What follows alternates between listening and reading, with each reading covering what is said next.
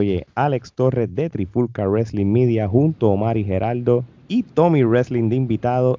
Y bienvenido a un nuevo episodio de la Trifulca Wrestling Podcast donde vamos a hablar de el evento posiblemente no voy a decir el evento del año, pero uno de los mejores del año en el mundo de la lucha libre. Y es nada más y nada menos que el evento de la AEW Full Year, eh, un, evento que, me acuerda la lucha libre clásica de los 90 en cuestión de ángulos, luchas y todo. Pero antes de irnos de lleno, Omar, ¿qué es la que hay, bro? ¿Del todo bien? Estamos bien, ya tú sabes, Puerto Rico ya pasó por las elecciones, la cuestión ahora está calmándose poco a poco. no, seguro que sí, aquí estamos igual, este, Geraldo y yo, aquí con las elecciones en los Estados Unidos, ¿qué es la que hay, Geraldo? ¿Todo bien? Es todo tranquilo, gracias a Dios ya los resultados bajaron, el pueblo habló y el chito tiene que obedecer. So, este, pero eh, como todo, no importa quién gane, este, seguimos trabajando aquí, seguimos para adelante y seguimos trabajando. Así mismo es. Y tenemos de invitado, oye, alguien que, que, está perdido, mano, pero es que lo tienen trabajando, mano, lo tienen trabajando y no nos está dando ni contenido es más, sabes que nosotros lo suspendimos y le dimos, va, mira, puedes regresar de nuevo. mira, Tommy, ¿qué es la que hay, mano? ¿Cómo está Panamá? Ay, bueno, eh, estamos, quiero pensar que estamos mejorando, pero hay un par de baches ahí en el camino, un par de planes ahí en stand-by, mucho trabajo, lo cual es bueno. Hay días que trabajo 12 horas y, y, wow, tú sabes, tú después de trabajar 12 horas tú quieres ir, tirarte en tu cama a dormir, no pensar en nada ni en nadie. Pero qué bueno, qué bueno la oportunidad de hablar de esta cartelera que, digo, falta todavía muy poquito del año, pero puedo decir que es de lo mejor de este 2020, de esos, de esos, de esos días que tú te sientas a ver lucha libre y tú te entretienes. No, mano, yo, yo, te yo estoy súper de acuerdo contigo. Fue un evento de que tú te sientes y tú no te aburriste, como pasa a veces como cualquier otro evento de cualquier compañía. Tú sabes, no es que vamos a tirarle a Adobe o algo, pero no es que me levanté y dije, ah, déjame hacer cosas, lo que pasa a la lucha. No, aquí uno se sentó. Así que, oye, vamos a empezar entonces. Este, como todo evento, tiene su pre-show, en este caso lo que le llaman el buy Oye, y Omar, dime que si no fueron inteligentes, no es que te pusieron un buy con dos personas nuevas que los puedes ver en, los dark matches, no, no, te pusieron un buy en una lucha por el campeonato de mujeres de la NWA en cual Serena Deep derrotó a Alice in Kay. Pero déjame decirte una cosa, Serena Deep tiene un potencial brutal, hermano. De verdad que me volví fan de ella. ¿Qué, qué tú piensas de esta lucha? Pues fíjate, una lucha tremenda para abrir porque tenía un estilo clásico una buena lucha de mujeres. Sabemos que hemos criticado que en AEW siempre las luchas de mujeres no han sido las mejores y con esta nueva gama de mujeres que se le ha acercado a la empresa, pues tenemos que decir que el nivel de calidad en las luchas de mujeres ha subido. Esta lucha no fue la excepción, fue muy buena. Serena dominó toda, todo el encuentro, yo diría. La otra lució muy bien, tampoco fue que lució mal. Y la lucha fue entretenida, no fue aburrida y fue una manera buenísima, yo pienso, de abril, porque mantuvo a la gente como que en hype. No, y te están dando, tú sabes, un campeonato en la línea para, para, para que suene atractivo y, funcionó. Yo entiendo que esa fue la intención porque no, no, no se limitaron a eso, se limitaron después de traer el talatón del Rosa otra vez de nuevo, como que, oye, ese título es mío. Sí, sí, como para seguir el careo. Correcto, correcto. muy bien, muy bien. Gerardo. Muy buena lucha, este, de verdad que desde que la anunciaron este, la estaba esperando, ¿no? Porque en papel pues de, prometía y, no defraudó. La lucha fue muy buena. Alison Kay pues es una veterana. Eh, recientemente se, se anunció como libre. So, habría que ver si la aparición que tuvo el sábado es solamente de una vez o si se va a estar integrando a la empresa porque pues eh, aunque luchó por el campeonato de NWA pues este ya no es parte de, la empresa. No sabemos si eh, la lucha del sábado fue un tryout. Y si lo fue pues pasó pasó con creces porque lució muy bien. Serena Deep ha sido un talento que nunca eh, le han sacado eh, el potencial que ella tiene. Yo siempre recuerdo que ella fue parte de como diría este Carlitos Cabrera, la sociedad indisciplinada. Eh, y, y, este, ella hizo tremendo papel eh, eh, en esa facción, en la facción de Punk, en State Society, y me parece que tenía un potencial. Eh, tenía un potencial inmenso que nunca se explotó y pues eh, ya sea por problemas personales que tuvo y todo eso, pero ahora hizo un regreso y, realmente ha lucido eh, un, sí, regreso grande y ha lucido muy bien. So, este, tremenda idea de poner esta lucha en la cartelera. Muy bien. Tommy. Mira, en verdad fue una lucha que con solo verla prometía mucho, no defraudó. Había muchas cosas en juego. Eh, Alison Kay, pues, recién agente libre, fuera de, de, NWA. Serenade, como mencionaron, pues yo siempre la vi como muchos años encasillada en ese tiempo de que estaba en el, en el stable con Cien Pong, pero ha tenido un regreso, diría yo, triunfal y algo que le agregó mucho más valor al combate y alguna posible historia fue de que luego del combate apareció eh, Ton de Rosa, que durante la semana había muchos rumores de que si, se iba a NXT, si, si, se iba a WWE, si se quedaba en, NWA o si regresa, o iba a All Elite, o si se iba a retirar de la lucha para trabajar en sus empresas de MMA, o sea, no había nada claro. Y pues con la aparición de ella al final de la lucha, da a entender que esto, esto sigue. Y, estoy totalmente de acuerdo en que Alice Kay, pues, esta fue su lucha como de prueba y siento que lo hizo bastante bien. No, no, seguro. Y, y decirte una cosa, si, volvemos a lo mismo, este, gente que como nosotros cuatro, que, que, que, somos bien fanáticos de la lucha libre, pero bien en general, de que, de que hacemos investigaciones de todo el mundo y hemos visto mucho indie y eso. Si ustedes quieren ver luchas de Alice in Cage buenas, búsquense las luchas con Mercedes Martínez, mano. Son unos luchones como tal. Este, igual cuando fue campeona de, de, de TNA, del Knockout Champions, ella tiene un bagaje bien brutal. Y, y, nosotros cuatro podemos decir, vamos, es un tryout, sí está bien, pero realmente no es un tryout, esto es como que, esto es un statement total, como está... Yo creo que era para ver cómo el público reaccionaba. Sí, sí, en verdad que sí, porque ahora mismo el nivel de la división femenina, es, lo que necesitan son mujeres como ella, las veteranas, porque ella es considerada ya una veterana, o que prácticamente yo creo que si, si hay muchos luchadores agentes libres, mujeres y hombres, lo que necesitan son mujeres como Alice que que lo filmen y ya. Pero sí es verdad, lo que tiene, lo que tú dices es cierto, Omar. Oye, Omar, ¿cuántas kenepas? Eh, le doy cuatro. Me gustó la lucha. Tommy. Cuatro también. Gerardo. Cuatro. Bueno, pues entonces yo voy a hacer coro con ustedes. Le damos Nos vamos unánime nos vamos a un anime con cuatro kenepas y, y de verdad que estoy súper contento de que posiblemente ha sido el mejor. Qué manera de abrir, ¿verdad? el mejor una lucha de cuatro kenepas para abrir. El mejor buy-in que, que, ha tenido AEW, por lo menos en lo que lleva los pay-per-view en, en, el último año. Oye, pero ellos no se limitaron a eso. Ellos te quisieron abrir el show de manera grande con el, la final del torneo para el number one contender del campeonato de la AEW, el heavyweight. Kenny Omega contra Hangman Page, que fue la final del torneo. Este, no, esto no es un secreto a voces, esto estaba diseñado para que ellos dos se encontraran en la final y para que Omega ganara con su, con su regreso al, al, al gimmick de The Cleaner. Fue una, eso fue un luchón, de verdad que sí.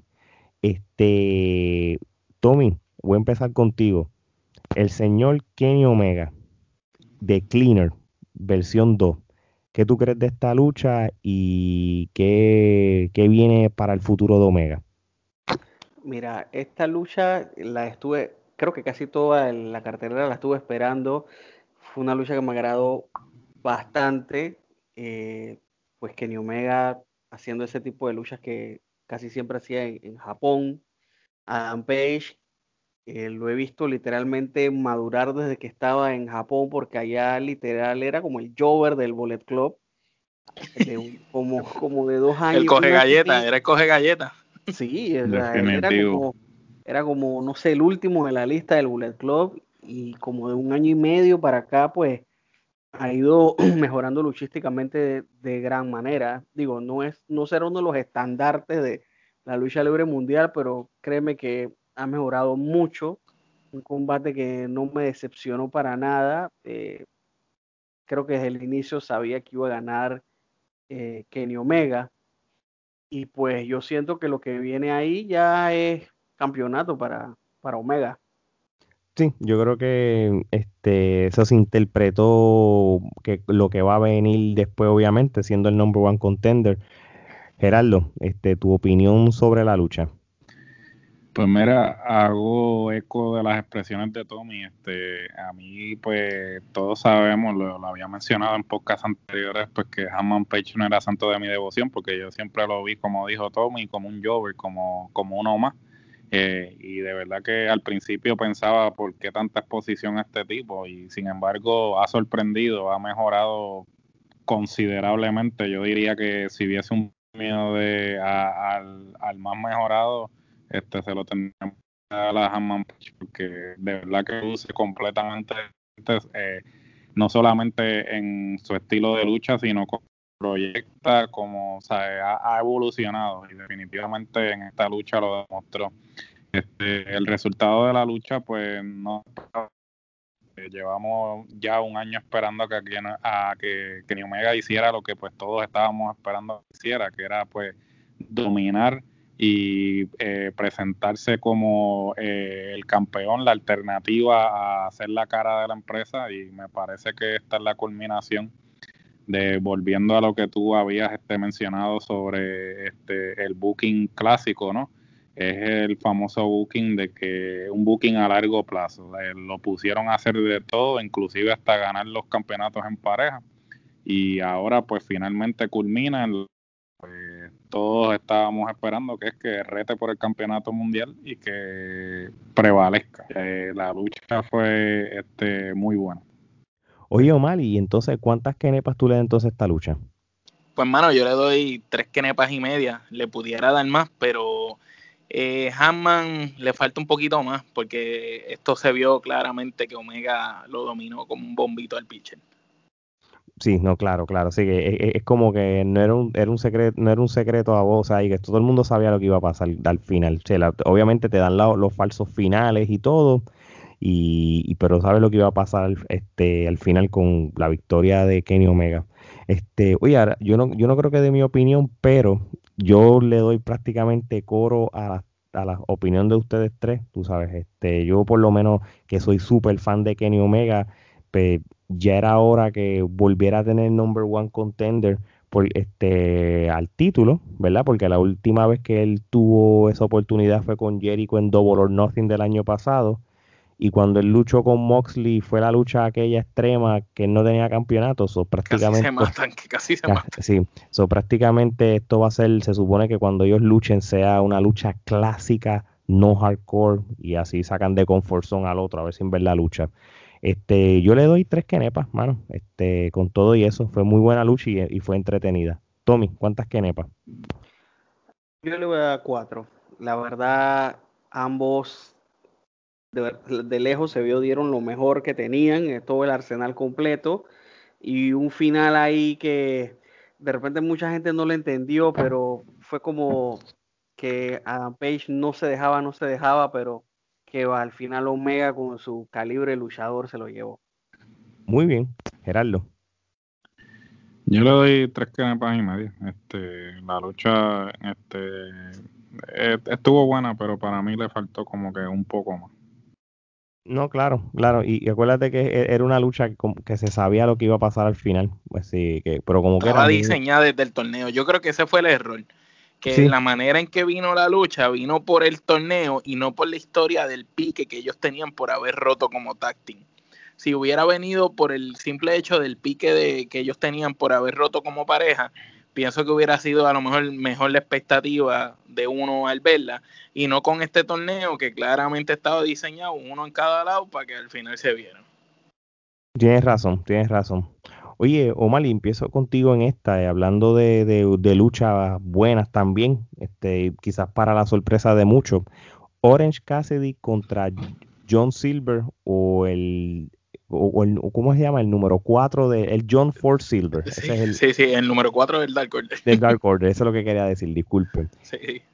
Orange Cassidy de lo derrotó pero vamos a ser realistas, ellos no es la, no es la primera vez que ellos luchan, ellos lucharon en, las independientes hace tiempo, fue muy buena lucha, la pueden buscar en YouTube.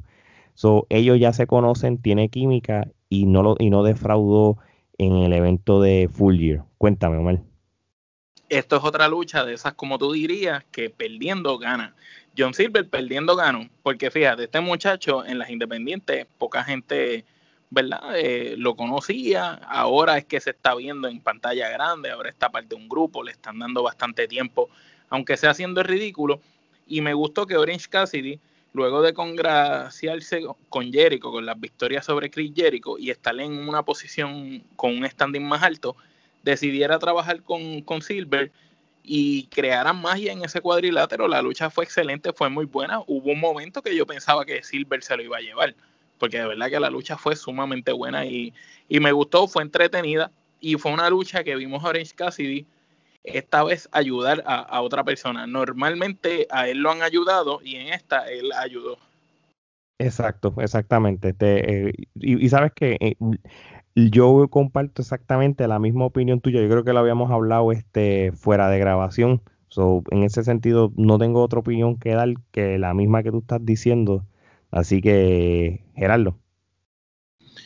Eh, pues mira, eh, la lucha quedó muy buena. Este, ya estamos acostumbrados al estilo de lucha de, de Cassidy y, sin duda alguna, este, el número 4 eh, te diría que es de los mejores que lucha ahí en el Dark Order, a pesar de que es un tipo que de por sí, pues ya el gimmick que tiene es para hacerlo ver genérico se nota que el tipo pues quiere de alguna forma u otra distinguir. Sobresalir, ¿verdad que sobresale este, más que los demás? Sí, definitivo. Y, y, en esta lucha, pues más que lo demostró, yo entiendo que él como que quiere distinguirse, sobresalir eh, y, tremenda, tremenda lucha, eh, buen, buena química. Este, me gustó mucho la interacción que tenía con Cassidy, porque pues obviamente pues el gimmick de Cassidy está diseñado para sacar al otro de sus casillas, ¿no? Y, y las reacciones que tuvo él a, al gimmick. Es que el otro es bien cómico también, que lo ayuda más. Sí, ¿no? Y, y, cuando le arrancó los bolsillos, este, eh, me, me, me, pareció muy bueno eso. Y genuino, porque eso no había pasado al día de hoy. Sí, eso no había pasado. Entonces, por eso digo que, que, la interacción fue muy buena, porque el tipo supo vender la indignación de que, mira, este, este con esa estupidez me quiere venir aquí a... O sea, Estoy por el techo ya. Sí, la interacción fue muy buena y definitivamente que el tipo pues eh, quiere, quiere distinguirse del grupo, ¿no? Muy bien, muy bien. Tommy. Mira, era una lucha que la verdad siempre, estaba como mentalizado de que iba a ser lo menos del evento, pero en verdad me sorprendió lo bien que la hicieron, o sea, superó lo que yo esperaba. Eh, con respecto a John Silver, o sea, yo les recomiendo que vean eh, Elite porque en ese programa, ese man es el show. Definitivo. Ah, los segmentos con, con Brody Lee están a otro nivel. Sí, o sea, porque tienen una temática de que cuando no está Brody Lee, pues lo apoyan en sus payasadas, en su desorden, todos están con él. Llega Brody Lee, entonces todo el mundo está serio. Y, lo tiran al medio. Silver, a John Silver como el payaso del grupo. y, y digo, eso, eso no le afecta su, su digamos, su, su programa o historia que le tengan. Y como les había dicho hace algunos unos meses atrás, pues Brody Lee lo que está haciendo es haciendo ver bien un grupo de Jovers. Y eso es una muestra de eso. Está cogiendo un montón de muchachos que nadie sabía quiénes eran y poniéndolos en el mapa. Sí. Y él mismo se está dando un empujón de madre, porque eh, en los videos esos de Vin Elite, papá, Brody Lee, ese personaje está, está brutal. El de esta semana altamente recomendado. Sí, yo, concuerdo contigo. Gerardo. Pues mira, eh, no tengo que, decir básicamente mucho más sobre la lucha. Este, eh, me parece es muy buena y le doy tres quenepas y media porque me sorprendió mucho. Muy bien, yo le doy este tres quenepas. Tommy. Le doy tres también. Omar. Tres quenepas también. Perfecto. Oye, este, una lucha que realmente tampoco decepcionó. Darby Allen contra Cody Rhodes por el campeonato de TNT o el campeonato de la televisión, como le llamamos nosotros. Para mi sorpresa, porque no era no es por menospreciar a Darby Allen, es que no sabía que le iban a dar un título tan rápido, derrotó a Cody Rhodes. Este fue con un roll ¿verdad? Pero olvídate, este la manera la lucha fue muy buena, la historia de R. Anderson en la esquina con Cody Rhodes, este, como si fuera realmente un manager, manager, regañándolo cuando hacía cosas que no tenía que hacer y todo. Y e, es, como que... Psicología. La psicología, muy buena palabra. Old school, psicología old school. ¿Qué es lo que hemos estado hablando? Este pay-per-view lo que, lo que nos, llevaron fue a la escuela. Booking consentido. Este pay-per-view tenía booking consentido. Esto fue llevarnos a las escuelitas de, la, de cómo es una cartelera clásica de lucha libre. Darby Allin derrota a Cody Rhodes tremenda lucha. Este muchacho con el físico que tiene, que obviamente pues por su estatura y todo, no creo que pidamos que, se ponga como pack, pero el tipo es un caballo, el tipo es un, es un duro, ¿sabes? Este, ¿Qué les puedo decir? Nosotros nunca hemos dicho que Darby Allen ha tenido una mala lucha todavía desde que hemos empezado a hablar de las carteras de IW. Esta no es la excepción. Yo no es que es un mega fanático de Darby, y menos de Cody Rhodes, pero se los tengo que reconocerle que fue muy buena lucha. Gerardo. Pues mira, eh, la lucha definitivamente fue muy buena. Eh, Darby Allen, eh, como, como tú mencionaste, mm, no parecía como que le fueran a dar el campeonato, al contrario, lucía como que lo iban a seguir a, a hacer sufrir, ¿no? Porque el personaje de él, pues, es eso, es exactamente eh, eso, que, fuera el personaje que siempre está cerca. El casi casi. El casi casi. Sin embargo, eh, pues le dieron el campeonato, me parece que es una buena decisión eh, a largo plazo e inclusive ya establecieron su próximo feudo. So, me parece que le están dando el campeonato porque tienen un plan a largo plazo con él no necesariamente es por el, como le dicen en, en inglés, el shock value, como que ah, para, para que la gente diga, ah, mira, le dieron el campeonato y después quitárselo, ¿no? Al, parecer, pues tienen un plan a largo plazo con él. Y el chamaco es talentoso.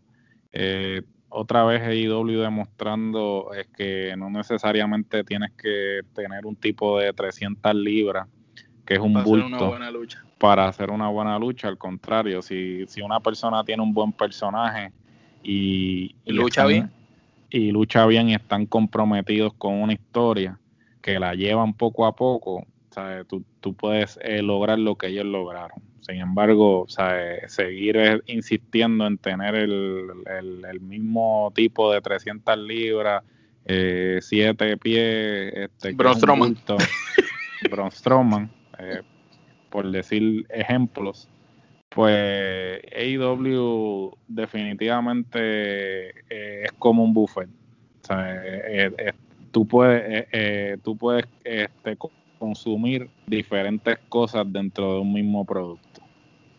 De acuerdo, de acuerdo contigo. Tommy. Para mí, la sorpresa de la noche, yo recién comenzaba la lucha, yo comentaba bueno, Cody viene con ese ego por las nubes y logró ganar su nombre, entre comillas, Cody Rhodes a WWE. Así que ese señor con ese ego tan alto no va a soltar ese título, quién sabe hasta cuándo. Y pues sucede todo lo contrario. Eh, una sorpresa bastante agradable y yo espero que el plan con Darby Allin sea algo a largo plazo. Omar como lo han dicho ustedes, este, realmente nadie lo vio venir. Todos pensamos que Cody iba a hacer sus seis movidas normales y ya, su sencillez. Sencillamente vimos a Cody fastidiarse el lomo, luchar bastante. Esta vez sí hizo par de movidas más. Darby Allen luciendo excelente como siempre, demostrando por qué él y NJF son literal los dos luchadores de esta nueva cepa joven que está dando de qué hablar junto a Orange Cassidy si lo añadimos también y de verdad que esa lucha a mí me encantó realmente pienso que Darby Allen el personaje es dinero tiene mucho que puede vender en mercancía y si siguen bildeando las cosas como lo han hecho hasta ahora porque su personaje aunque ha perdido es de los personajes que AEW más ha protegido y más ha cuidado, inclusive más que a las mismas estrellas grandes. Y yo creo que es para protegerlo con vías, como dijo Gerardo, a ese plan a largo plazo que tienen con él. Y de verdad que la lucha envidiable, perfecta. Para mí no tuvo ningún error. ¿Y cuántas kenepas le da? Yo le doy cuatro kenepas y media. Y, le doy las cuatro kenepas y media por el factor que tú dijiste ahorita al principio cuando diste tu opinión, el hecho de tener a Arn Anderson en la esquina y que Cody se pusiera a hacer pull-up y Arn regañándolo, como que mira, no hagas eso, que te va a superar y que el resultado fuera ese, estuvo brutal. Muy bien, yo le doy cuatro kenepas. Este, pienso de que la mentalidad de Cody Rhodes ya, tú sabes, tuvo ángulos con Jericho por el campeonato durante el año, este, tuvo un campeonato con este en sus manos, tuvo un par de luchas buenas. Él me tiene cara que está ya con la mentalidad de que sí, va a luchar esporádicamente, pero yo creo que e, él, lo que le, eso es una cosa, pero lo otro es que yo creo que él me tiene cara que él está ya una mentalidad que le gustaría estar un poquito más backstage, como que vámonos 50-50. Esa es la impresión que a mí me da. Tommy, ¿cuántas kenepas? Le doy cuatro, la verdad, una buena lucha y como acabas de mencionar tú, pues me agrada esa actitud que creo es la que está tomando Cody Rhodes en este momento. Muy bien, Gerardo. Yo le doy cuatro canepas y ciertamente coincido este, con lo que tú dijiste, él ya está como que de salida, aparentemente pues se expresó al respecto y dijo que él tiene 35 ahora, que es lo que probablemente luche sean cinco años más y que está mirando a otras alternativas, pues como ustedes saben, él es del estado de Georgia y aparentemente pues este dijo que quería inclusive ser senador por el estado de Georgia. Aparentemente ya tiene miras este a una carrera política, inclusive también sabemos que él pues ha salido en unos cuantos episodios de Arrow, so, él también tiene la actuación este también So, eh, me parece Él es la versión mejorada de Randy Orton. Eh, definitivo. Este, eh, yo creo que pues está colgando las botas y pues va a asumir una posición más tras ¿Y, ¿Y desde cuánto él, lleva tiempo con, con, con, con, lo de Arrow, verdad? Porque acuérdate que esto se tira desde cuando él hacía el personaje de Star 2 y él tuvo la lucha con, con el personaje de, de, Arrow para allá para un SummerSlam hace muchos años atrás, ¿verdad? Sí, él es, él es bien amigo de Steven Amell, que era el que hacía Arrow. Obviamente, este, eh, Arrow concluyó este recientemente, eh, su, la última temporada fue el año pasado. Eh, y él creo que ha, hecho otras cosas, se mantiene, eh, es bien, es bien amigo de Steven Amell porque Steven Amell ahora va a hacer una película de lucha libre y Cody va a salir en ella. Eh, so, él, ha, él ha conseguido un par de, de otras cosas a través de Steven Amell porque al parecer desde que tuvieron el ángulo ese pues se han vuelto bien amigos, son bien cercanos.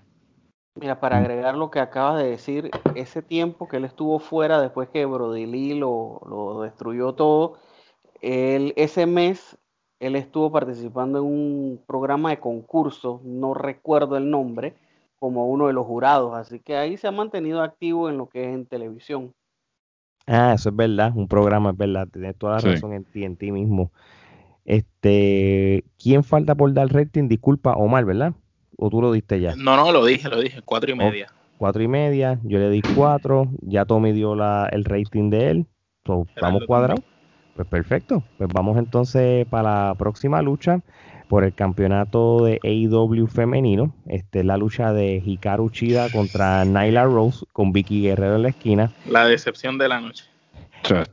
pero tú sabes lo más funny de todo, de que Hikaru Chida este, no es Asuka. lo voy a poner de esta manera. Eh, pero, pero, fíjate, sabes que dime. ella trató, trató de hacer lo mejor porque se le vio en las expresiones faciales. manera, pero cuando tú ves una maleta que por más que tú trates de pintarla, de pintarla y de pintarla, cada vez que le cae el agua se le va la pintura, papá, no puedes hacer más nada. Y de verdad, ni la Rose es el Braun Strowman de IW yo, yo, creo que, que ni allá es mil veces mejor que, esa mujer y eso es mucho decir. Ni Ajax es mala, pero el lado de ella es excelente. Chacho, ni, eh, eh, eh, es Charlotte Flair.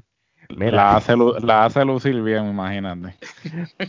Yo, creo que esto, por lo menos la opinión que yo le puedo dar de... ¿Por qué no cambiaron la lucha del Bayín por esta, mano? Oficial, coincido. Yo pensé exactamente lo mismo. ¿Por qué no le dieron la revancha? ¿Por qué no le dieron la revancha a Tondel Rosa contra Hikaru Hubiera sido el, el, el, cherry on the top del evento. O la hubieran puesto con quien sea, con la campeona de, de Penelope Ford le hizo eh, Penelope Ford le hizo mejor lucha a, Exacto. a Hikaru Y Belí. O la chamaca, eh, o la chamaca esta que, que Jim Ross tiene este sueños mojados con ella, ¿cómo es que se llama? Este, Britt Baker. Eh, no, no, Britt Baker. La no, Britt Baker es la de Chaboni. La, de Chaboni, perdóname. este, ¿Cómo es que se llama? Carajo, es con A el nombre, que es bien bonita ella. Sí, este, sí, sí. Ay, carajo. Ali, ¿no es? Eh, no, no, no. Eh, eh, Ali es la, la Bonnie. La de, la de DNA. La sí. Butcher in the Blade. Este, sí. No, olvídate. Pichea. No. me, va a venir el nombre a la mente. Sí, no, no, tranquilo, tranquilo. Oye, la que yo no he visto más ahí es la muchacha esta que era como el avatar, ¿te acuerdas? ella está lesionada. Ella se lesionó este, la rodilla y la operaron. O sea, está fuera por, por lesión. Hasta ella hubiera hecho mejor lucha. Definitivo. sí, no, y, y, es verdad, tú sabes, yo creo que, mira, como todo, y lo único que le voy a dar crédito a la AEW sobre esta lucha es que la razón de la lucha fue porque eh, eh, tiene que ver con la historia de que ellas fueron las primeras dos, cuando ellas dos lucharon, pues le quitó el título y Naila Rosa este, estuvo fuera y volvió para tratar de recuperar lo que era ya, ok, ok, fine. Pero muchachos, esto fue pura decepción. Y lamentablemente esto no es culpa de Hikaru Chida, pero yo voy a dar mi rating ahora. Falta todavía Tommy. Emma, Tommy, opinión sobre esta lucha, si tienes alguna. Eh, creo que esta lucha fue el entierro de Nyla Rose y, yo creo que Nyla Rose merece que le pongan el Apolo Cruz. no, ya no se, ni, se, ni se lo merece, ni se lo merece. No, que va. Naila Rose, definitivo que, que va. Ese proyecto ya es hora de, cambiarlo. Y bueno, y, y Harushida no podemos dejar de mencionar que tiene un buen talento, pero hacemos énfasis en que ella no es así. Así mismo es. Este, ella no es Kobe Bryant. o sea, sola no puede. Mira, este, vamos a darle los ratings para salir de, este, de este entierro. ¿Qué nepa podría, Omar? ¿Qué nepa podrida? Ramillete, ¿qué nepa podrida, papá? Gerardo. El bosque completo, mi hermano. Tommy. Podría también. No, ok. Eh, no le, y, y, no le podemos dar un país entero de... De, de que nepa podría. De que nepa podría. porque se necesita oxígeno. Pero nada.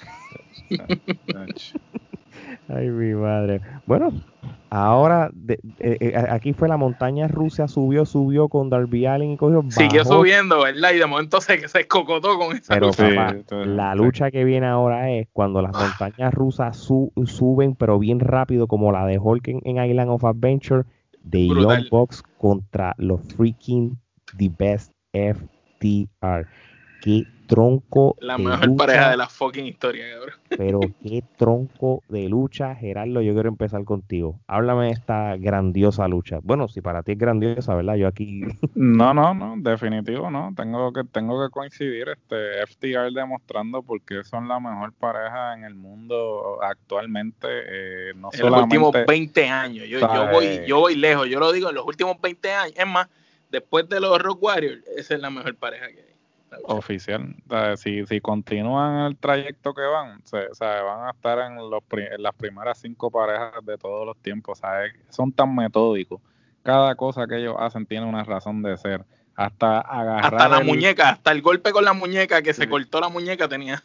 Sí, hasta, agarrar, hasta agarrar el, cordón cuando están en, el esquinero, ¿sabes? Todo, todo es tan metódico, ¿sabes? Eh, yo les digo a todas las personas que, que quieran ingresar a la industria y quieran este, estar en la división de pareja, que van a una lucha de FTR. O sea, FTR representa lo que es la lucha en pareja y, y ellos este, hacen hincapié en eso, en que, mira, si tú quieres saber lo que es una pareja de verdad, venos a nosotros y lo demostraron, lo demostraron en el de que ellos impusieron su estilo en, todo momento. Si tú te das cuenta, y crédito a, los box, ¿no? Porque los box, este, por mucho que le critican que las luchas son coreografía, que si lo otro, que si esto, o sea, los box demostraron que este, ellos están a, un nivel que ciertamente ese no es el estilo de lucha que ellos siempre presentan, no, pero de que tienen la capacidad para hacerlo,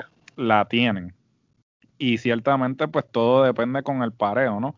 Este, cuando tienen una pareja de, de la calidad del, del, estándar de FTR, pues ellos pueden demostrar eh, lo que tienen y ciertamente lo demostraron.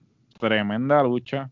Eh, para mí, este, la mejor lucha de la noche no defraudó. Es una lucha que la estamos esperando desde que FTR estaba en WWE, que siempre desde que se tiraban por Twitter se tiraban por, eh, por Twitter y por Being the Elite. So, eh, una lucha que, no defraudó y espero que eh, se repita, porque de verdad que este, pueden hacer una serie de tres luchas y me parece que las tres luchas van a dar de qué hablar. Muy bien, Omar. Mira, sencillamente lo mejor de dos mundos.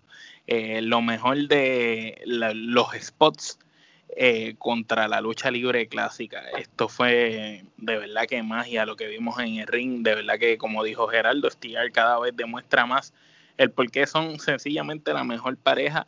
Los John Box lucieron excelentemente bien y obviamente al estar con ellos, pues la lucha va a ir más arriba de lo que de lo que ha ido. Para mí, al día de hoy, la mejor lucha de parejas que he visto en AEW y me atrevería a decir que la mejor lucha de parejas que he visto en todo el año y quizás pueda hacerla hasta nominada a la lucha para una de las mejores luchas del año. De verdad que pienso que, fue perfecta, mano. Eh, la mejor lucha de la noche también, coincido con lo que dijo Gerardo, y coincido que, que si una pareja, como dijo Gerardo, quiere aprender a luchar, sencillamente vea las luchas de ellos, los estudie, porque de verdad que ellos, yo estoy seguro que estudiaron a todas las parejas que existieron antes que ellas, porque sencillamente esos tipos no se les escapa absolutamente nada, hasta lo más mínimo lo tienen calculado. Muy bien, Tommy.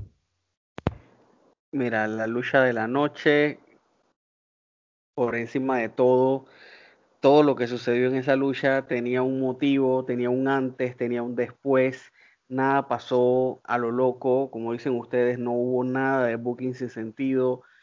Eh, FTR, un estilo de lucha totalmente clásico, adaptado a lo moderno, los, bonjo, eh, los John Box, que a veces en Twitter le dicen que son luchadores de Flippy Dippy, pero en verdad simplemente es habilidad.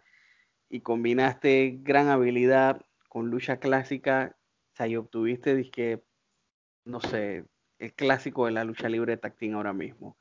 Eh, por un momento sentí que estaba viendo lucha tactín de los 80, de NWA y cosas así. No, creo que tenía muchos años que no veía algo así. Muy bien. Yo creo que más de lo que ustedes están diciendo, que coincido con ustedes, es el hecho de que, y esto yo creo que lo estaba hablando con Omar esta mañana, es que los Young Bucks ganaron mi respeto yo creo que por primera vez. Este, yo, para mí, ellos son coreógrafos del ring, spot, spot, spot, este, voltereta, voltereta, festival de super kicks, como dicen, pero FTR, este, vamos a ser realistas, ellos cargaron la, la lucha de pareja, tú sabes, pero... No, la hicieron a su, a su manera. No es que los Young Bucks este, e, e, son unos bultos y por eso que FTR los cargó, es el hecho de que los Young Bucks este, por primera vez demostraron de que, mira, ¿sabes qué? Podemos hacerte una lucha clásica de pareja este, técnica como lo pueden hacer ustedes, FTR. Y esto fue lo que demostraron. Por eso que yo creo que esta lucha ganaron el respeto por fin, este, Matt y Nick Jackson de, de mi parte.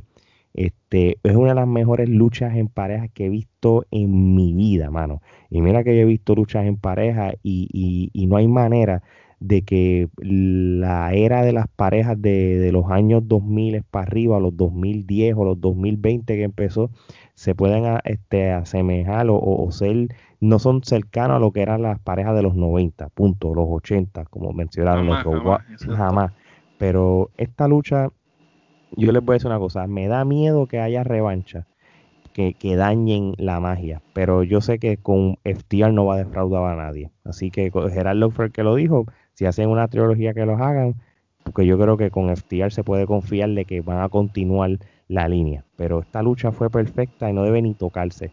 Así que esta lucha, este, yo le doy ramillete de Kenepa. mal Ramillete de Kenepa también. Gerardo. Ramillete. Tommy. Ramillete también. Y una observación, este, eh, no sé si notaron que FTR se está poniendo en shape más que nunca. Ellos se ve que para esta lucha se pusieron las pilas, porque eh, Wheeler, el, el que tiene pelo de los de FTR, papá, ese tipo subió en masa muscular y se tiró unas movidas ahí que, yo decía, wow, estamos viendo aquí a Evan Bourne luchar, papá. Pero es que sabes que sé por qué ellos lo hicieron y hay que ser realista. Ellos saben que una pareja como, como los Young Bucks les iba a sacarle jugo. Necesitan estamina. Deja que ellos, deja si FTR un día se cruza con los Lucha Brothers. Va a ser lo mismo, van a necesitar estamina. Lo que sí que hay que ver si, si los Lucha Brothers tienen eh, la capacidad y el IQ luchístico para poder luchar como gente como ellos. Pero eso sería otro tema. Eh, así que, oye, vamos a la peliculita del, de la noche. Este, el Elite Elimination, allí en el, en el Hardy Compound, Matt Hardy contra Sammy Guevara. Este, ¿sabes qué, mano? Yo me entretuve porque obviamente sabía, uno como película al fin, ya yo no tengo ni expectativa de estas películas porque se sabe que, que va a haber cosas como que se cara está pasando. Pero sabes que me entretuvo y me gustó, tú sabes, este, el hecho de que trajeron a Santana y Ortiz en un momento dado, este, los Private Party también se unieron a... Yo pienso que mandaron a Santana y Ortiz porque de momento estaba la lucha como media aburrida. Sí, sí, es para, y, para que Y parece que dijeron, mira, vayan para allá. Exacto, exacto. No, a mí lo más cómico fue cuando este salió Gangrel y Hurricane Hell. Para, y todavía da miedo, mano. Sí, de verdad que El sí. tipo, a mí me da miedo desde los 80. desde que lo veía en los clásicos de aquí en Capitol. sí, verdad que sí. So, en, en cuento largo corto, me entretuvo el segmento. Tú sabes, creo que es una manera eh, este como de, de, como que quitarte la adrenalina de la lucha anterior y como, que vamos a relajarnos y vamos a disfrutar el evento con, con, comedia y, y, segmento. A mí me gustó, Omar. Estuvo bueno el segmento. Eh, en un momento dado, antes de, llegar Santana y Ortiz, pues lo noté como que un poco aburrido. Después, una vez llega Santana y Ortiz y empiezan a suceder todas las cosas que pasaron, pues la lucha como que cogió otro hype y estuvo buena. Eh, me gustó que jugaron bien con, lo que es el personaje de Hardy y lo que es el Hardy Compound. Tú sabes, ellos usaron eso bien, cada cosa estaba fríamente calculado, fue algo pensado, no fue una loquera que se pusieron a jugar ahí. Eh, pienso que esa Guevara perdió, ¿verdad? Pero lució bien, se tiró buenas movidas y pudo eh, llegar a ese tipo de lucha diferente a lo que lo tenemos acostumbrado a él. Y pues Hardy, pues pienso que este es el tipo de lucha que él puede hacer ahora que le conviene, porque él ya no está como para mucho trote y mucha lucha. Tú sabes, este tipo de luchas así, tipo peliculitas, son las que él debe de seguir haciendo. Porque luce bien. En este tipo de, lucha, él luce bien, no charrea. hello, eh, y tú, eh, Mahaldi es el que empezó con las peliculitas desde Impact. o aquí el veterano de, de, los segmentos es él, él y el Compound. Eh, es el mejor lugar para hacer este tipo de cosas, Gerardo. Pues mira, a mí me pareció un poco largo. Eh, obviamente uno está, como tú dices, él es el pionero de lo que es la, lucha este tipo película y, este tipo de segmentos, pues ya creo que primero que, los artífices de, de, los segmentos originalmente todos están en WWE ahora. Eh, cuando tú le quitas ciertos elementos, porque a pesar de que pues la idea proviene de pues había mucho que sucedía tras bastidores para que los segmentos tuvieran este eh, el éxito que tuvieron, ¿no? Porque estos primeros segmentos eh, fueron buenos precisamente porque primero nadie esperaba nada de ellos y, y era al punto de que era tan ridículo que, que entretenía. Y entonces, o sea, ellos nunca se, ellos nunca se han tomado en serio. O sea, ese siempre ha sido el propósito del segmento. Sin embargo, con este segmento eh, me pareció tedioso, me pareció un, un, poco largo e inclusive el segmento más largo de, de todo el de todo el pay-per-view. Eh, ya lo ya salió y no sé hasta qué punto eh, y esto es bien personal no, no este, seguro eh, no sé hasta qué punto eh, sea necesario que Sammy Guevara siga en este feudo con Mahardy. Este, yo pienso que ya Sammy Guevara, pues, eh, esta debe ser la conclusión de este ángulo. Y entonces que Sammy Guevara empiece a hacer otra cosa. Matt, entiendo que pues ellos están tratando de como que pasarlo a un, a un rol más tras bastidores, porque pues está este de mentor del private party y cosas así yo entiendo que pues Matt este, poco a poco debe irse retirando del aire, si acaso una que otra vez hacer este tipo de segmentos, pero segmentos cortos. Pero para en comparación a otros segmentos que él ha hecho, este diría que ha sido de los más este flojos. No, no estuvo, no estuvo a, lo que nos tienen a la altura a la altura que nos tienen acostumbrados, ni siquiera con las apariciones. Sí salió Gangrel, que uno se queda como que, oh, wow, que este, pero los otros han sido mucho mejores. Tommy. Bueno, de todas las luchas que ha habido de este tipo, eh, creo que me sigo quedando con la primera de Impact. Sí. Eh, luego esta y de último, porque en verdad para mí no me agradó para nada la que hizo en WWE. Eh, sí, sí fueron buenos, digamos, eh, invitados ahí con, con Gangrel y, con, con, Hurricane Helms. O sea, que este tipo de luchas no puede ser todo tan serio, tiene que haber algo de comedia, algo, algo de risa. Parecía que fue como el Talk and Chop Mania de Gallows. Eh, sí. En un momento dado. Sí, es el mismo concepto, básicamente. esa misma línea.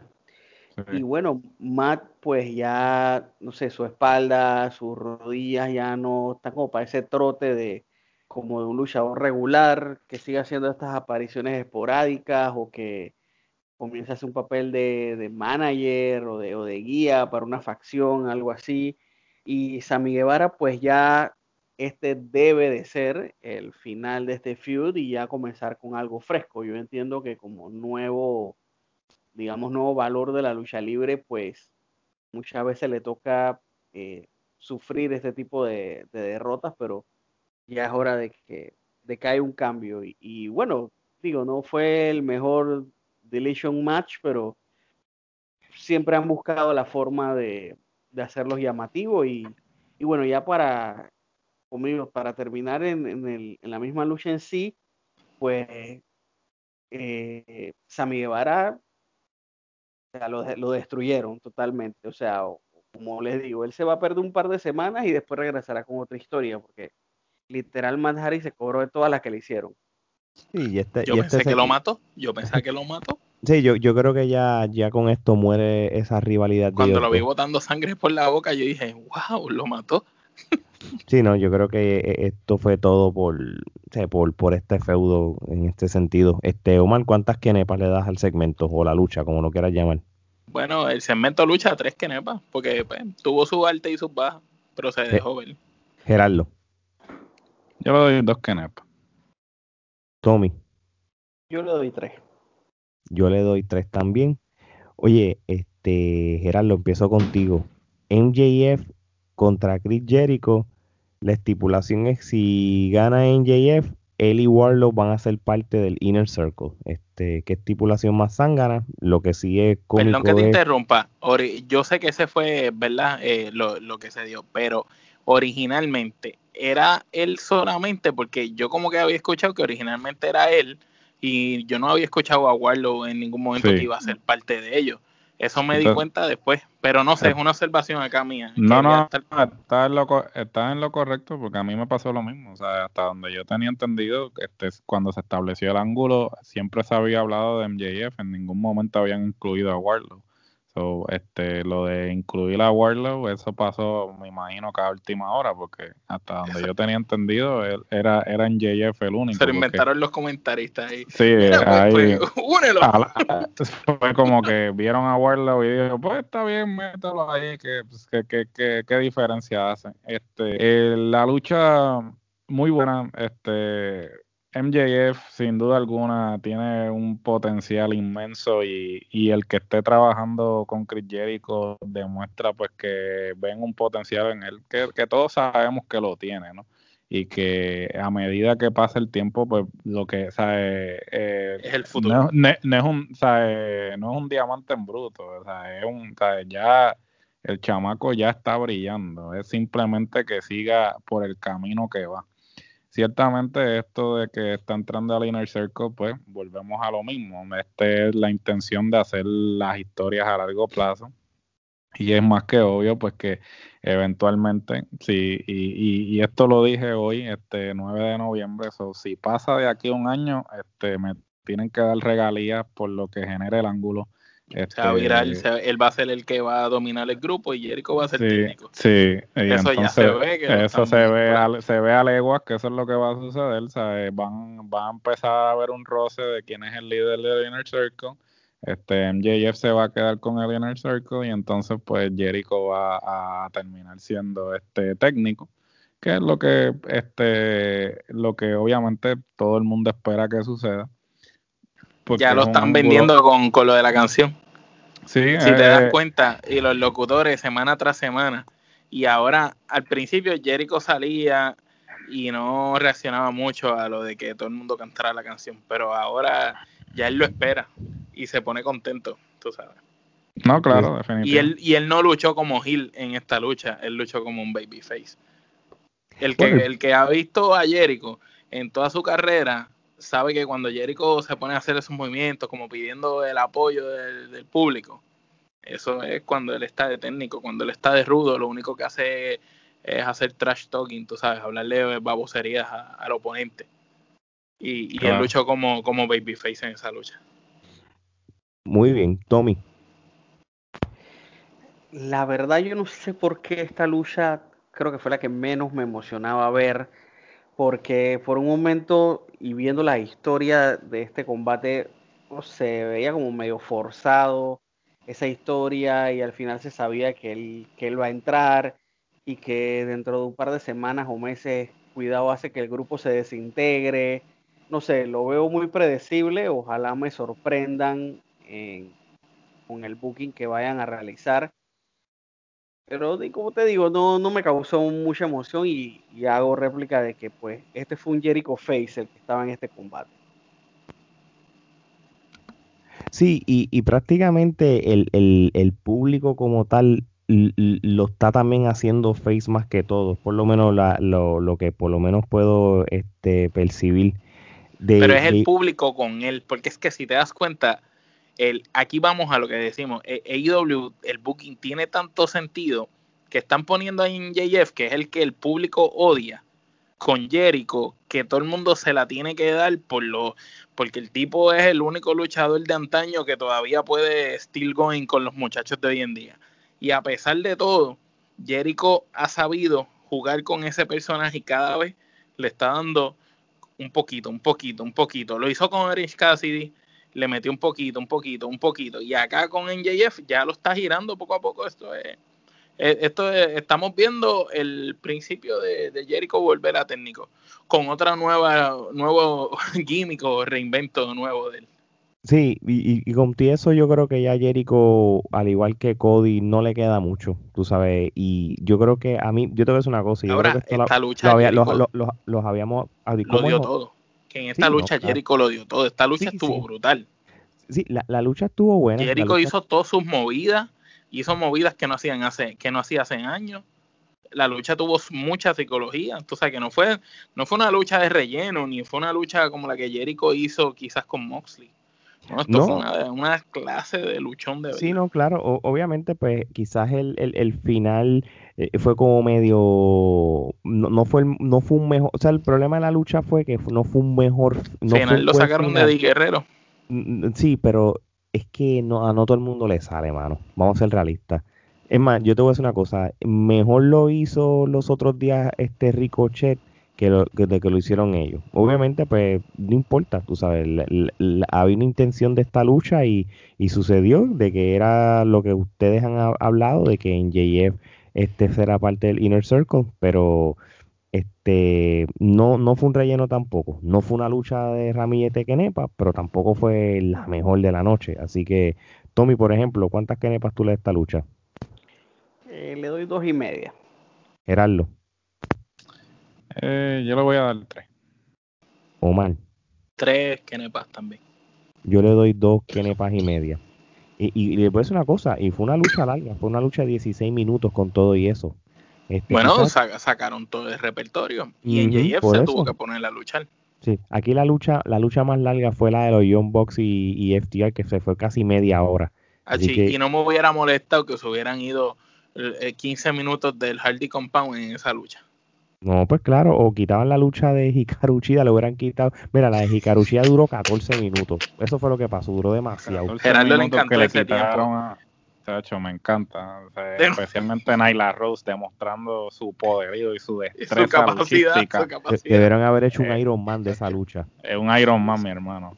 de una hora, de una y, hora. Y no, de media hora, de una hora completa. Que hubiese sido Genial. Y quedan, y quedan empates y se van quedan a empates y se van a, a muerte súbita, sí, tipo, tipo Bret Hart y Shawn Michaels. ¿Por qué a Naila no dieron el número uno en el PWI? Siempre me pregunto eso. Anyway. Pregunto, ¿están que sea considerada como, como, como luchadora? Esa es otra cosa. Este, para, efectos, para efectos de esa lista, ella, ella clasificaría en, eh, como talento femenino, ¿no? no, no, hablando, eh, hablando. No, no, eh, Yo, yo me río, pero lo estoy trayendo a colación por eso. Es porque eh, es debatible, ¿no? Este, inclusive alguien podría presentar una, una querella como que, mira, no, no, Como que no. ¿Cómo tú vas a tener un tipo compitiendo con mujeres? algo así, ¿no? Porque se ha planteado, ya en MMA, Tienen que haber varias querellas porque China Base es lo mismo. Anyway, este. Miren, vamos para el main event. Este, John Moxley contra Eddie Kingston. Esto fue un I Quit match por el campeonato mundial de la AEW. Eddie Kingston para gobernador, papá, qué caballo. Sí, eh, John Moxley este, le ganó a Eddie Kingston porque es obvio que iba a suceder. Este, yo creo que lo que yo puedo sacar de esta lucha es que Eddie Kingston es un buen soldado, mano. Realmente hizo lucir bien a Moxley este, yo voy a empezar a dar mi opinión.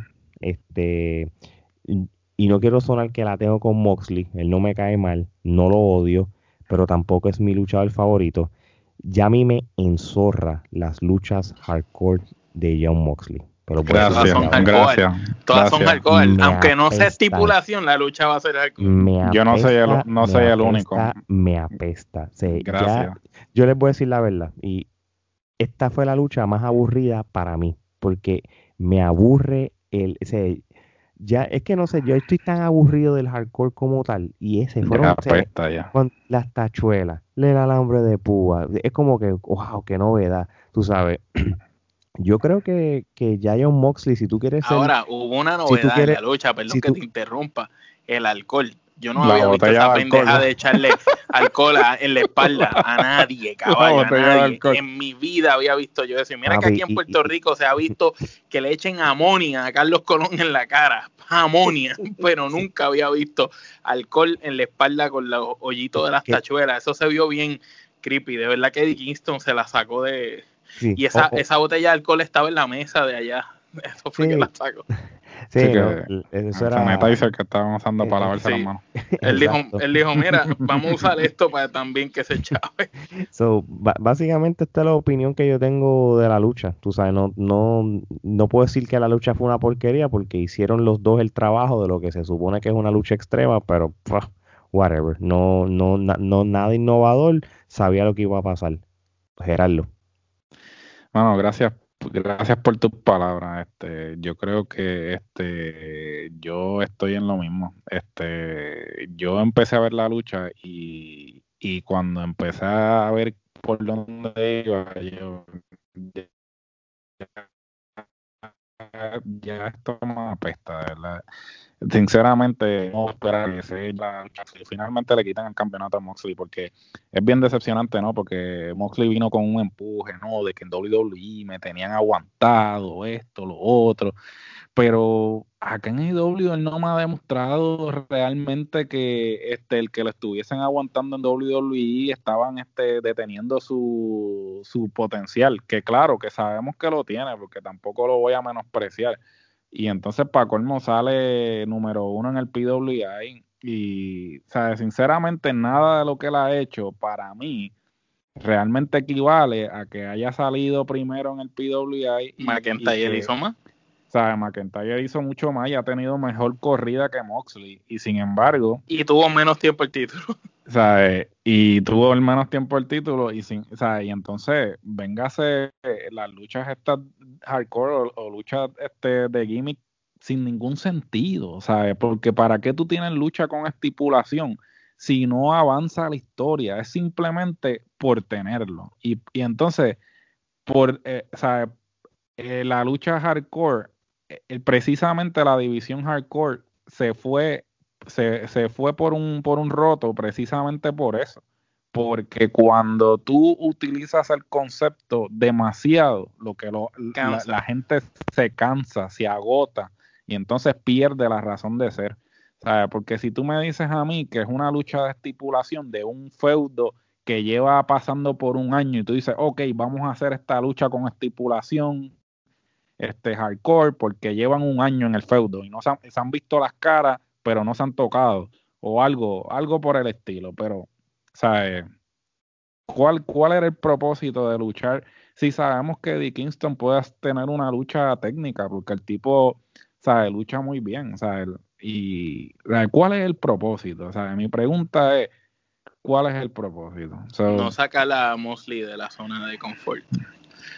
Pues mira, mano, pues si, si ese es el propósito, de, desafortunadamente, eh, cualquier empuje que Moxley eh, tenía cuando entró a IW, en mis ojos lo ha perdido por completo. Es que pierde el título ahora con Omega. en próximo para mí es uno más del montón y yo espero que cuando le quiten el campeonato, por lo menos esa sea la motivación para de alguna forma dejar de hacer la mierda de lucha esa hardcore y, y reinventarse o hacer algo que demuestre el por qué eh, lo que él estaba diciendo de que WWE lo tenía aguantado eh, era cierto.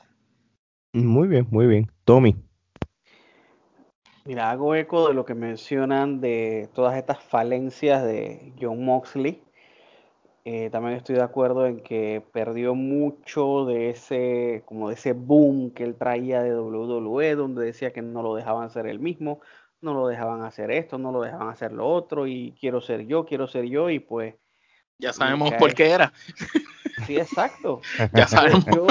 Yo, yo, lo poco que rescato es que la persona adecuada para esa lucha era Eddie Kingston. No, hay, no hay alguien dentro de ese roster actual que creo que estuviera de acuerdo con hacer ni una de esas locuras.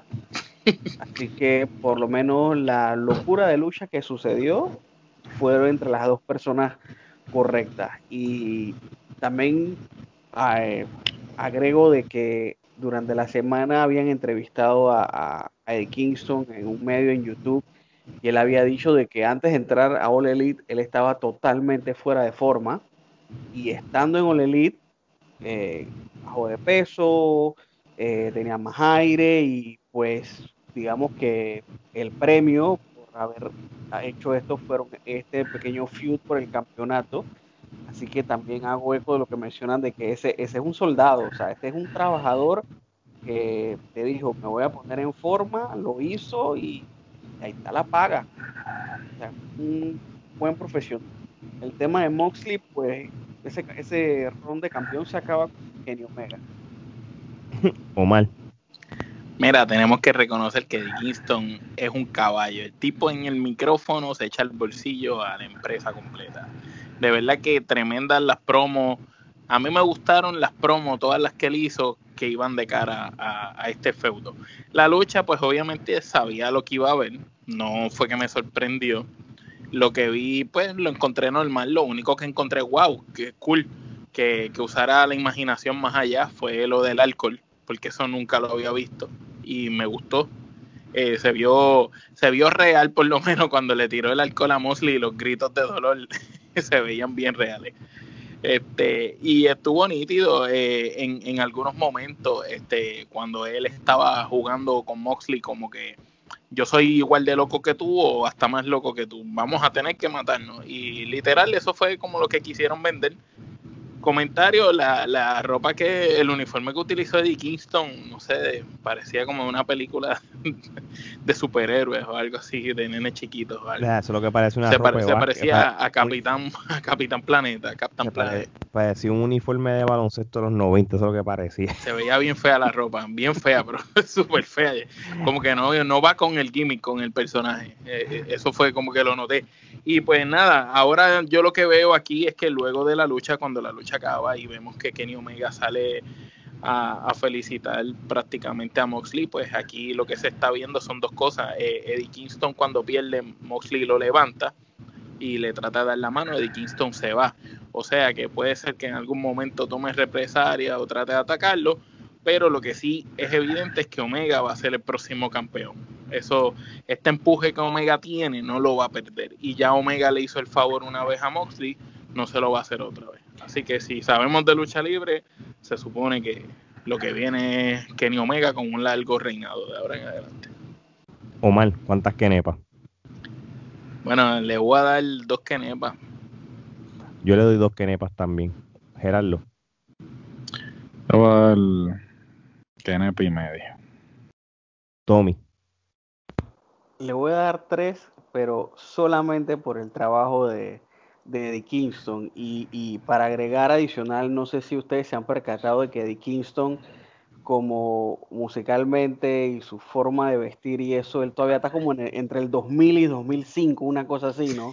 Sí, él se, quedó atascado en esa época. Este, pasa mucho con esa gente. Se quedó, de, se quedó como un caco de se quedó como un caco de Nueva York en esa época. Esa gente, esa gente de, de Nueva York y New Jersey este, tienden a, a quedarse a ver si es ridículo. ¿sabes? Como que eh, cuando tú los ves dicen los 2000 llamaron, quieren su, su ropa de este, los pantalones Paco. Sí, lo, lo, los pantalones lo, Paco. Los pantalones Han Juan, porque el, eh, en realidad el, el, atuendo ese que tenía primero parecía este los uniformes que le dan a los, a los equipos de baloncesto estos intramurales que, que, que los tienes que devolver al final de la temporada este que se, la, se, se, la, se, los ha puesto medio mundo y te dicen mira este no lo, no los la, no los laven mucho porque se le se le se, le caen, se le se despinta se le caen los números pues eso era lo que parecía y el color verde mano como con un gris sí, no, me acuerdo que, que, un, que un Dynamite un Dynamite, Dynamite Eddie Kingston salió, salió disfrazado de Fred Doors, o sea, se fue la cereza del pastel. Sí, sí. igualito. Sí, no, eh, eh, creemos que el gusto de vestir de Eddie Kingston es el mismo de los premios, de los Grammy y los premios de los artistas.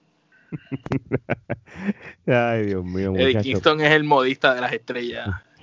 So, notas de este evento. Este, este, um, Kenny Omega después apareció cuando Mosley estaba celebrando, este, obviamente dejándole saber que él es el próximo. Este, se está, se está leyendo en las redes de que se espera que cuando ellos dos luchen en el evento que vayan a luchar, se supone que es una lucha clásica, no hardcore. Así que pues, esto puede cambiar el panorama de, de Moxley, de su comfort zone.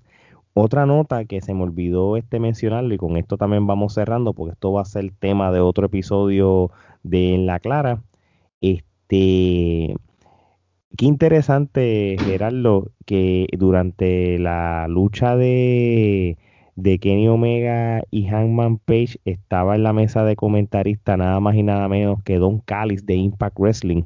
Este, más él fue parte de la promoción. Este, esto no es casualidad. Este, o alguien que es parte de una empresa como Impact Wrestling no va a estar allí porque no había más nadie. Esto puede ser el futuro de, de algo interesante, de la misma manera que, que en WA tiene buena relación con AEW. Posiblemente Impact Wrestling lo tenga para algún futuro que, que, Carlos que Anderson, los fanáticos. Gallows y Anderson es lo único que quiero ver que, llegue allí. Exacto, esto lo encontré interesante porque sin, sin irnos muy deep, esto puede beneficiar hasta la división de mujeres también, o mal, así que además de lo que acabas de mencionar. Sí, eh, purazo, purazo, sería, sería excelente una luchita de ella con mm. Hikaru Chida. Gerardo, ¿qué tú crees de qué, qué, qué, impresión te dio cuando tuviste de momento a Don Callis ahí en la mesa?